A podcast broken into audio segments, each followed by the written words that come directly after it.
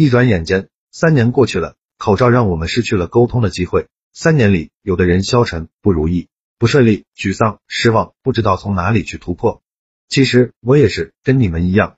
两千零二十三开始了，我整理了一千句社交话术，一千个情商技巧，一千个口才技巧，一千个职场技巧，放在我的公众号说话细节，希望这是一个新的突破点，帮助更多迷茫的人去突破，去融入新的社会。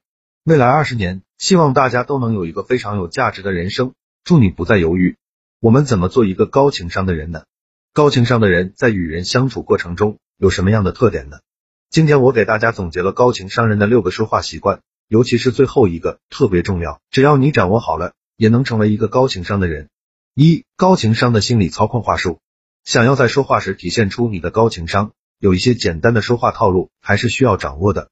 在这里，我给大家分享一个非常实用的孵化公式，这个说话公式你掌握好了，可以操控对方的心理。还是非常厉害的。这个公式就是反面案例加正面对比加夸奖。二，想让别人答应我们的请求，你可以先让对方拒绝你一次。为什么这么说呢？当别人拒绝了你的一个要求后，都会产生一点愧疚感，会产生一种补偿的心态。所以我们就可以去利用对方的这种补偿心态，来达到自己的目的。三，酒桌上如何巧妙的拒绝喝酒？中国是一个人情的社会，酒桌你肯定是离不开的。那酒桌上做的最多的一件事情就是喝酒了，但很多时候我们是不想喝酒的，所以当我们不想喝的时候，应该怎么巧妙的去拒绝呢？还是给大家一个公式：感谢对方家给出理由加弥补措施。四，遇到杠精就送他九个字，嗯，你很有自己的想法。五，别人找你帮忙，如何巧妙的使用潜台词来拒绝？说话是有潜台词的，我们在听别人说话时，也要想办法把对方的言外之意。弦外之音听出来，不能仅仅去听话语表面上的意思。六，征询别人意见时，要采用二选一的方法，选择权交给对方，一旦出现不满意的结果，他们也会和你一起背锅。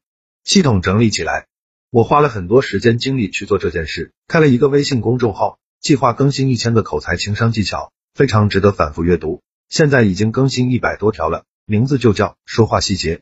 同时有四本纸质书，其中一本书名就叫做好好说话，另外说话的九十九个技巧，提升口才情商，效果比较好。不管你什么时候看到这篇文章，送书给你的承诺都是有效，去拿就行了。